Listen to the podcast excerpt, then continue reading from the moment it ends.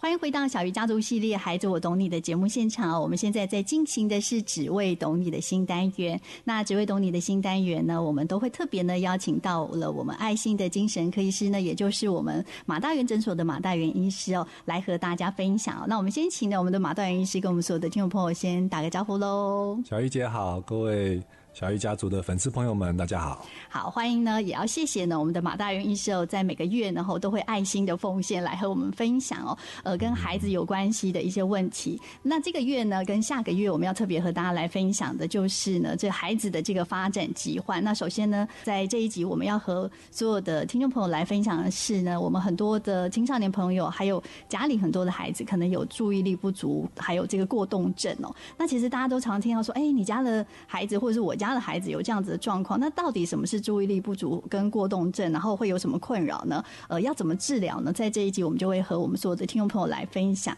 那首先呢，就要请马医师和大家来谈一下、哦、这个注意力不足跟过动症，它到底有分成几种呢？嗯，对，从它的名称就可以做一个分别哈。它的英文名称叫做 ADHD，好，AD 就是 att- attention deficit，就是注意力不足。那 HD 是 hyperactivity disorder。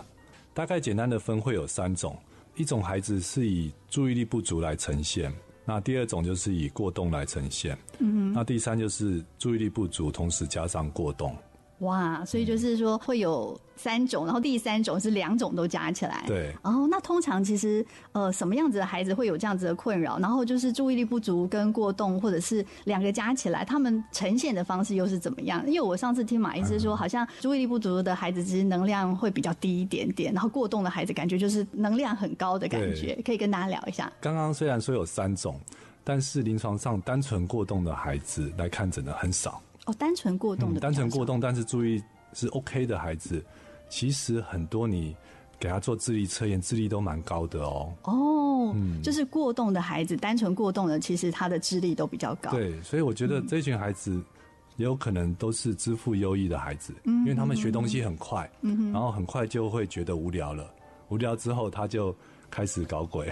对啊，常常是呃他们的能量是很高的，脑筋转得很快的，嗯都超前在别的孩子前面。哇，所以如嗯果说、呃，你家的小孩可能在检测之后发现说，其实他是单纯过动，父母就不要一一直骂他，其实是他，也许反而他是天才其，实这样子的孩子最适合就是给他挑战， 这样子孩比子如说反而给他挑战。嗯，让他学一个东西，然后逐步把难度提高。嗯嗯比如专门帮他找一个很厉害的老师，嗯，对不对？不管是学乐器啊、学英文啊，还是学这个一项才艺，嗯，好，一直把难度调高，孩子的这个精力有一个施展的这个方向，反而会从他的这个能量中得到益处啊。如果有听到就说，哎、我的小孩可能有注意力不足，或者是他有过动，那甚至是注意力不足加过动，其实真的都可以找呢这个专业的精神科医师帮你判定一下，那你就可以很清楚的跟这个医师一起来努力怎么来解决。那我们今天就要和来和大家来分享一下，其实马医师您这样子看诊哦，那嗯可以跟大家分享一下，就是说有多少孩子会有类似这样子的困扰呢？对啊，这个很好玩哦。在我还在学习的阶段哈，哦大概差不多二十年前，那时候教科书是说，大概有百分之三的男生，还有百分之一的女生有这个困扰。嗯嗯，这是在二十年前，对，二十年前。哦好好但是最新的数据是，呃，二零一八年，嗯大概九分之一的孩子有这个困扰。九分之一啊，对啊，哇，哦这个所以数据差很多。有没有就提升了三倍哈？嗯以前是大概两两三个班级会有一位这样子的孩子，嗯现在有可能一个班级就有三个这样子的孩子。哇，啊那通常要怎么去判定说，哎、这些孩子他可能是这样子的状态呢？对，就是一般的这个 ADHD 哈，跟呃一般的好动要去做一个分别。嗯哼。好，那它有三大核心症状。好，第一个就是注意力不足。好，注意力不足，你看我来念几个哦，包括常常忽视细节、粗心大意、常犯错，嗯哼，尤其是重复的犯错。好，然后无法持续专注于一件事情，常容易被外界的刺激分心。好，比如上课上到一半，啊，外面有个小鸟飞过去，他就分心了。好，然后无法完成或逃避工作或功课，啊，尤其是需要持续专注或者比较用脑的，像数学比较难的这个应用题，他就会觉得很痛苦啊。好，然后缺乏组织能力。好，所谓组织能力就是，比如说有一些工作是比较复杂的，好，比如说要哎明天要这个校外教学，好，他必须要准备哪些东西，好，那这个有点复杂，孩子就会有点丢丢三落四啊，好，所以再下一个就是忘东忘西，常常掉东西，好，这样子孩子就是是爸爸妈妈的噩梦，比如说每次买好齐全的这个文具了。 呵呵回来就会少个几样，对不对？这是注意力不足这一项症状。那第二项症状叫做过动，好，就是活动量比较大，好，他会动来动去，停不下来，好，然后上课坐不住。一般来讲，孩子在幼稚园的时候上课会起来走动是还 OK，但是进入小学了，上课还会起来走动或者做自己想做的事情，好，可能就有过动的倾向，然后无法安静的玩，好，比如他会。很容易就很激动啊，会叫来叫去，又叫又跳的这样子。好，然后话会比较多。好，这是第二项过动。那第三项就是冲动控制差哈。冲动控制差，我们都以为是容易发脾气，其实不是哦，而是没办法等待。好，比如说问题没有听完就抢着会作答。好，他比如说老师说，哎、欸，这题谁会？还都还不知道这题是什么，就想要举手啊、嗯。好，然后没耐心，轮流或者排队。所以就会容易插队，就会跟人家起冲突。嗯，然后常常喜欢插入别人的谈话或者游戏。好，比如说这个要玩一个有规则的游戏，好，比如我们打躲避球，他就不行，他就要照他自己玩，拿到球他就想要乱丢。嗯，好，所以这是第三个症状，叫做冲动控制不佳。哎，所以好，再复习一下哈，ADHD 有三大核心症状，就是注意力不足、过动。还有冲动控制不佳，嗯，啊，如果只有单纯注意力不足，就是我们刚刚讲的 ADD，注意力不足症。啊，如果三个都有，就是 ADHD，叫做注意力不足过动症。哦，那接下来呢，我就要请马医师和大家来呃聊一下，就说，哎、欸，呃，有这样子的症状，其实我们刚刚听了之后，就发现说，哇，好像我身边也有这样子的孩子，那我自己可能就是这样子的一个孩子，也许我会忘东忘西啊，或者是什么，哎、欸，大家都可以好好的检视一下。嗯、那或者是我真的上课我都坐不住，那我该怎么办呢？ 所以接下来呢，我就要请我们的马医师呢来教教大家说，哎、欸，怎么样子呢，比较专业性的。来判断它呢？那这就讨论到病因了。一般来讲，ADHD 注意力不足过动症，它的病因是脑部功能的细微障碍。好，那这个其实就讲的非常模糊。细微的障碍。对啊， 比如说这样子，孩子也同时也可能合并尿床啊，嗯，好，或者说语言发展迟缓这些问题。但是我们从这个盛行率越来越高，我们可以来做一个推论哦，有没有可能是跟我们这个环境的因素也有关？现在孩子的食物会越来越精致化，嗯、那食物中是不是某些成分？好，现在有一个领域叫做发炎，嗯，对不对？某些成分让大脑发炎了，他就不容易专注了。好，其中最常见的就是甜食。哦，所以很多孩子甜食一吃下去，哇，他就完全没办法专注了。那还有一个就是三 C 的使用啊，是对，因为三 C 它。毕竟跟真实世界不同，它的画面变换很快速啊，那声光效果特别的华丽啊，都会让孩子的这个注意力越来越越差。那我比较喜欢用的解释就是从这个血清素、正肾上腺素还有多巴胺这个神经传导物质的角度来理解。正肾上腺素它掌管的是专注跟能量，好，那多巴胺掌管的是这个喜悦跟回馈，对，所以。像最典型的注意力不足症，常常这两个神经传导物质是比较偏低的。嗯哼，所以你就会想象一个孩子，他的能量很低，好懒洋洋的，啊，做什么事都提不起劲，而且因为缺乏多巴胺，所以做什么都觉得没有回馈感。啊，比如说去爬山，有的孩子会觉得好开心哦，到了山顶，耶，好棒哦。但是这一类的孩子就会觉得哦，好累哦，啊，老师你下次不要办这种活动了啦。嗯嗯,嗯,嗯，因为他的多巴胺不太分泌。ADD 的孩子，只要在面临困难的问题的时候，他就会选择打退堂鼓，因为在能量低的时候，大家可以想象，比如说这个我们在重感冒的时候，对不对？你身体很沉重，然后就会觉得所有的事情都很困难重重。有一个重点就是，你想想看，能量低的孩子，他如果有困难的事情，比如说运动啊，比如说跟人互动啊，读书考试都做不来了。那他可以做什么？什么活动是能量很低也做得来的？睡觉。对，一个是睡 觉，另外一个就是玩手机，对不对？Oh. 所以为什么 ADHD 的孩子容易三 C 成瘾？嗯哼，手机成瘾。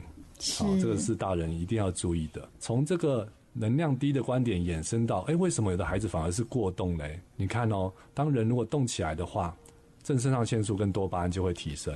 提升了之后，他就觉得舒服了。哦，对不对？是，所以下课他跑来跑去很开心，那上课钟一响，他必须坐着不动。那一不动，这两个东西下降了之后，他觉得好不舒服哦，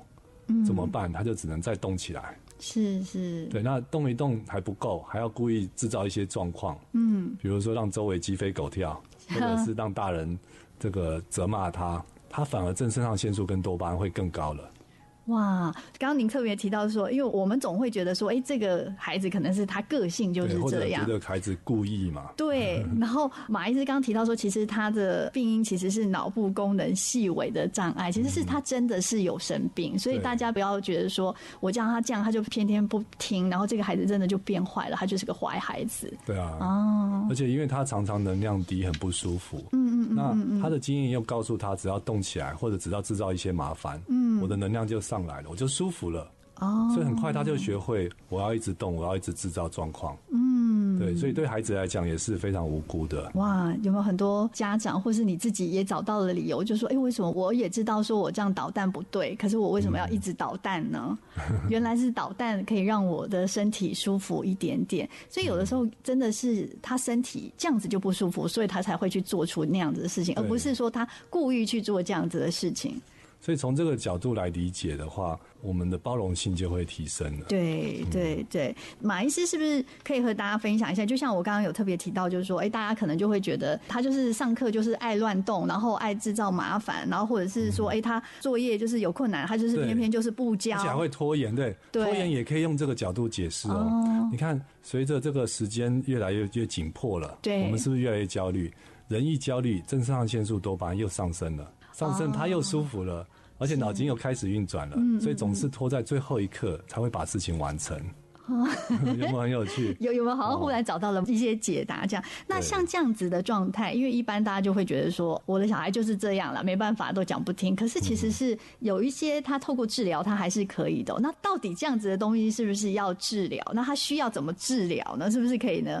请医师和大家来说明一下。对啊，因为很多家长会觉得说啊，我小时候也是这样子，对，不见得需要治疗。对，确实有大概一半的孩子到了青春期，他会自己会改善。哦，有一半的孩子青春期会改善，嗯、对，但是某一些特质有可能会遗留下来哦，比如说冲动啊，比如说他到了成年，他还是这么的冲动的话，刚刚讲冲动是无法等待，所以说红绿灯亮了，如果他没办法等待，你觉得他开车会不会很可怕？是然后 ADHD 的孩子长大了，他的抽烟的几率比较高，喝酒的几率比较高，吸毒的几率比较高，嗯，然后触犯法律的几率比较高。哇，所以其实不要以为说没有治疗长大就会好，其实他如嗯果有一些留下来的 后遗症的话，其实真的很危险的。对，所以治疗有很大的一个用意，就是要避免后遗症。嗯嗯然后同时要提升孩子的这个整体的能力。嗯嗯。对，大家想象两台汽车，嗯，一台只有引擎只有一档，另外一台是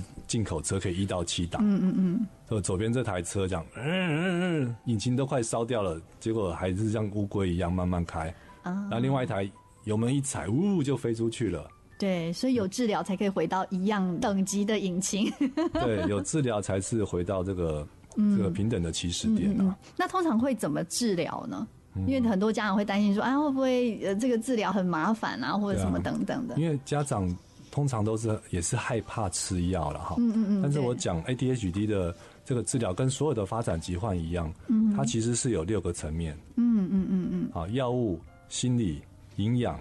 运动、环境，还有亲子。嗯哼，所以我们可以做的其实是很多，呃，比如说 ADHD 的这个以这个六个层面来讲，嗯，我先讲大家比较容易做到的，像营养，好，那简单的原则就是甜食跟淀粉的比率要下降，甜食跟淀粉比例下降，嗯因为这都会让孩子更不专心。嗯所以早餐的时候反而是可以以这个蛋白质为主，是哎，蛋白质可以让孩子比较专心。嗯好，那刚刚前面讲了，只要动起来，很多孩子他的正上腺素跟多巴胺上来，他就可以专注了。啊，就是让它动起来。嗯对，所以可能孩子甚至每每一堂这个下课都可以鼓励他去打打球、跑跑操场。嗯嗯嗯嗯，回到教室就可以比较专心。嗯哼。环境的话哈，大家可以参考这个，有很多工厂会有个 SOP，嗯，对不对，对？ 有一一套规范，那大家都可以不用让脑袋那么累了。嗯哼。啊，比如说孩子常常忘东忘西，你请他养成一个习惯，一回到家里就把联络簿打开，看看明天要带什么，把它放进袋子里，然后挂在门把上，这样子是不是就万无一失了？对，啊，还有一个方法就是，通常这样子孩子要有有一张大桌子，然后桌子上面越干净越好。嗯哼。然后一回到家就把功课摆在桌子上。是好，那你可以去玩，但是你远远的看到桌子上有东西，表示今天的功课没有还没有完。成啊、那完成一样就把它放进书包。嗯。等到看见桌子清空了，就代表今天一天的作业都完成了。是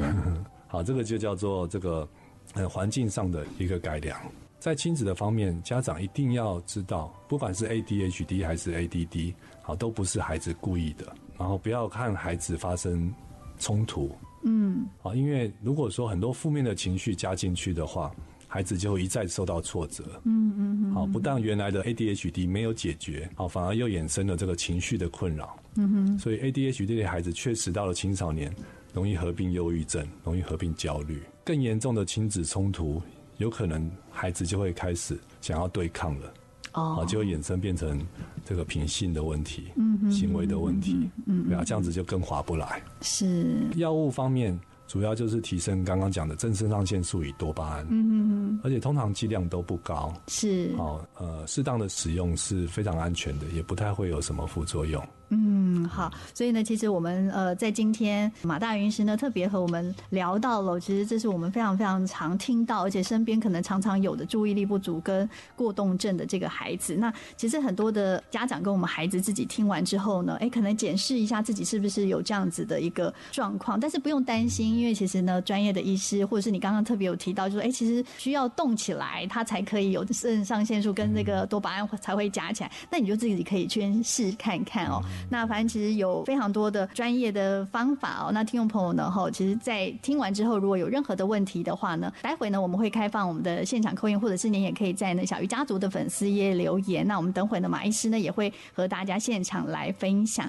那现在呢，我们先请呢马大云医师先和大家来谈一下哦、因为我们嗯刚刚有特别提到了，就是说呃饮食会有很大很大的影响嘛，像嗯吃甜食的时候也容易注意力不足，所以呢对很多的家长就会诶开始会告诉孩子说比较精致的东西尽量不要去吃。嗯那呃 其实比较多家长会比较担心的就是说，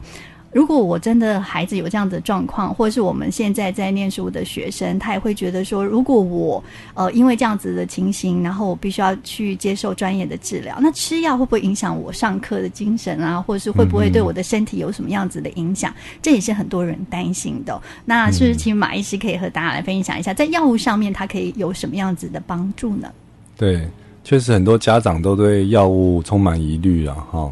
那呃，我们先就我们年龄上做一个区别，大多数都是六岁以上才会开始需要服药。嗯啊，因为六岁以上就进入小学了嘛。是嗯，那之前是幼稚园或者学龄前的阶段，其实我觉得开开心心，好，然后有日常生活啊、自我照顾、有学习到就可以。嗯哼。那通常有个指标就是，比如说小学的时进入小学还没有办法乖乖的坐在教室听讲，好，或者说没办法合群，好，已经影响到他的人际关系，甚至有危险行为，好，比如说会跟同学起冲突啊，好，或者看到马路的时候都还是自己直接冲出去的话，好，就会建议开始使用药物。嗯哼，那最常使用的药物就是叫做中枢神经的兴奋剂。嗯哼，嗯，它的剂量通常很低。好，就是有时候爸爸妈妈有疑虑，然后我都会说，那你们自己可以吃看看。哦，那爸爸妈妈吃了就知道，根本就没有感觉。嗯哼，好，嗯、呃，形容起来的话，这个药形容起来就很像咖啡。嗯，但是它的咖感受比咖啡再弱一些些，而且它是功能性的在作用。好，它分成短效、中效、长效嘛。哈，短效的话，大都是差不多三小时。那中效的话，可以到六甚至八小时。嗯哼，那长效的话，就可以到十二小时了。 是是，对，那呃，不是说药物来用药物来控制孩子，而是用药物。刚刚前面提到嘛，哈，就是提升正肾上腺素还有多巴胺，嗯哼，让大脑运转起来。好，那运转起来之后，是吃药后所学到的东西，让大脑越来越发达，哦，然后跟上别的小朋友。是，是对不对是所以说，你把他，你让孩子吃药，吃完药之后一直打电动，或者关在一个呃空荡荡的房间里，就不会有作用啦、啊嗯，好了解，所以我都建议说，呃，要学习前就可以吃这个药。嗯那通常就是上课前嘛，哈。那所以呃，幼幼稚园呃小学一二年级的小朋友可都可以吃短效，因为通常上半天嘛。嗯好，除非下午也有安安心班。那最多孩子开始使用药物是在三四年级，哼，三四年级的时候，因为三四年级开始数学有这个应用题，哦，对不对？其实 ADHD 的孩子他反应很快哦，是，八七五十六，他反应比我们还快。嗯嗯嗯所以一二年级的课业大多数都可以应付，嗯嗯，但是三四年级哈、比如说一个应用题，一一个一一片田，长六十公尺，宽三十公尺，切掉一个角，长十五公尺，宽十二公尺，请问剩下的面积是多少？嗯嗯嗯。他看到长六十，宽三十， 六三一千八，他就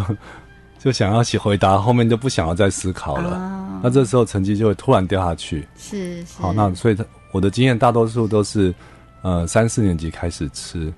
那有认真服药的孩子，就通常，嗯、你们猜服药会越越吃越多还是越吃越少？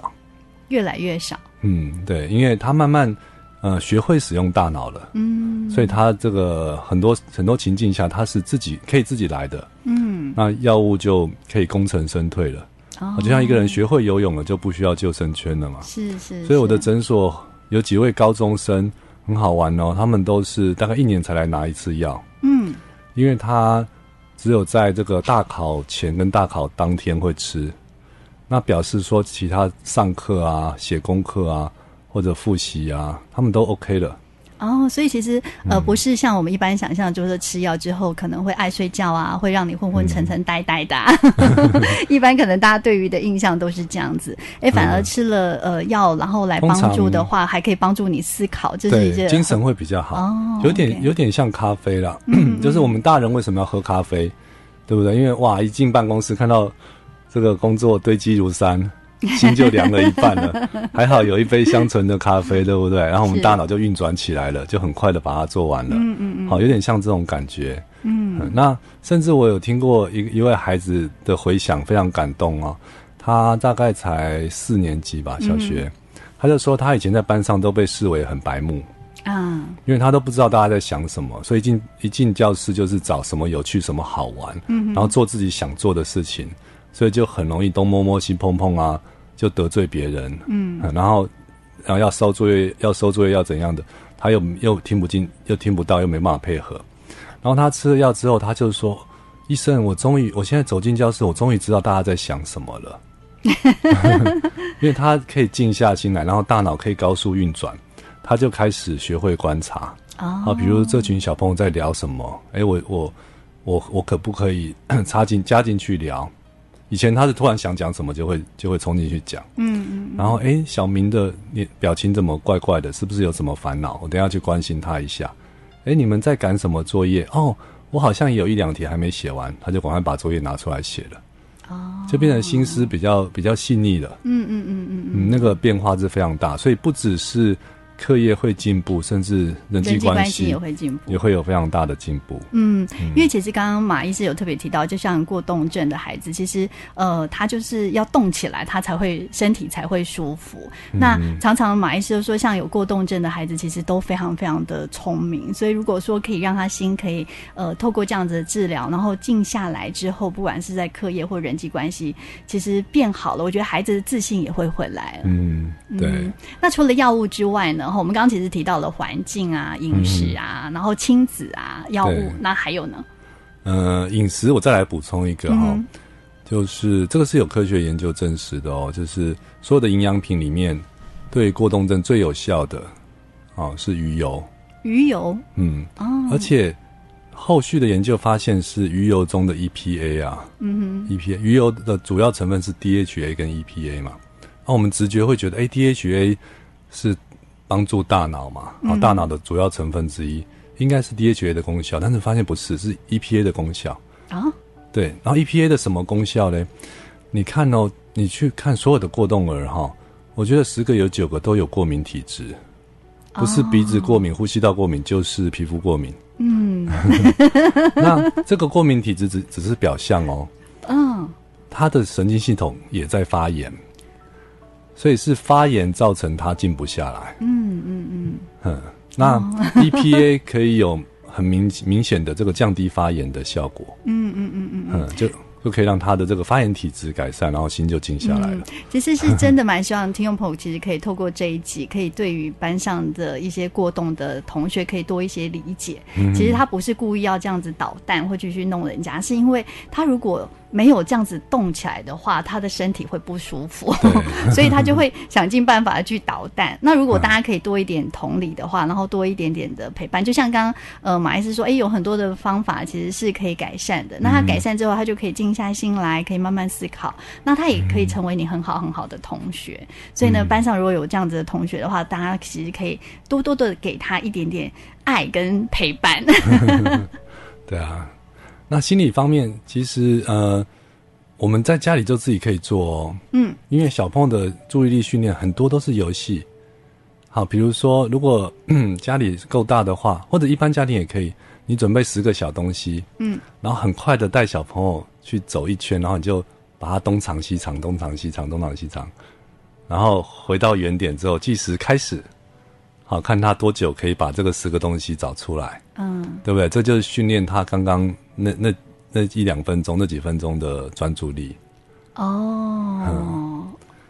很好玩哈。其实是一个蛮好玩的游戏 对，可以对跟啊孩子在玩。如果大一点的小孩有别的方法 嘛，这个小学对啊可能还可以。大一点，国中、高像中，那个 嗯他就会觉得。得爸爸妈妈，这个我可能没办法玩。呃我觉得桌游是蛮不 错的，啊、桌游、嗯嗯很多桌是游的设计都需要非常高度的专注啊。嗯嗯那像是像我们玩一些扑克牌的游戏，像玩心脏病，对不对？嗯嗯嗯嗯也是要全神贯注啊，是是，不然很是快就嗯会输。哦，所以就是是可以设计一些可以让孩子可以专注，就对是练习专注嘛。有一些是团体的，像呃正念方面哈，嗯，比如说让小朋友围成一个圆圈，如果三四个孩子都可以哈，然后请他们传水杯，啊，这个水杯是装满几乎装满水的哦，那他一定要很专注嘛，不然水会洒出来。嗯嗯嗯然后一边唱歌一边干扰他再去传水杯，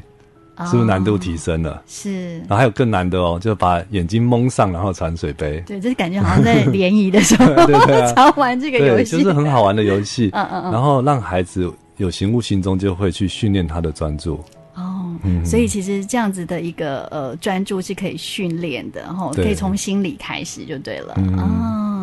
哇，其实呢，在今天呢，我们马大云医师呢特别和我们分享的这个注意力不足跟过动症，所以呃，听众朋友呢，如果对这个有一些了解的话呢，其实就可以比较的可以去理解。那包含你自己有这样子的状态的话，哎、其实它有很好的解决的方式，你就不用担心说我是去看医生，人家会不会觉得哦我是有精神疾病或者什么等等。其实这就是呃，因为刚刚其实说了好多呃注意力不足的很多的地方，像什么忘东忘西啊或者什么，嗯其实我们在小时候都有这样子的情形。对啊然后马医师有说，青少年之后可能就会比较好。那如果没有比较好的话，其实真的就请专业的医师来判嗯定。那其实哦，每一。个礼拜每一个月呢，我们的马大元医师呢来到了我们的这个节目当中呢，听众朋友呢都会非常非常的期待哦。那首先，其实我们的这个丽华姐呢，然后特别还呃分享了，因为她很喜欢马大元医师的声音， 好，啊谢谢谢谢谢谢丽华姐。对，她说我很喜欢你的声音，然后大家祝福这个呢，呃，马医师可以新年快乐。那另外我们的彩嗯娥呢，她说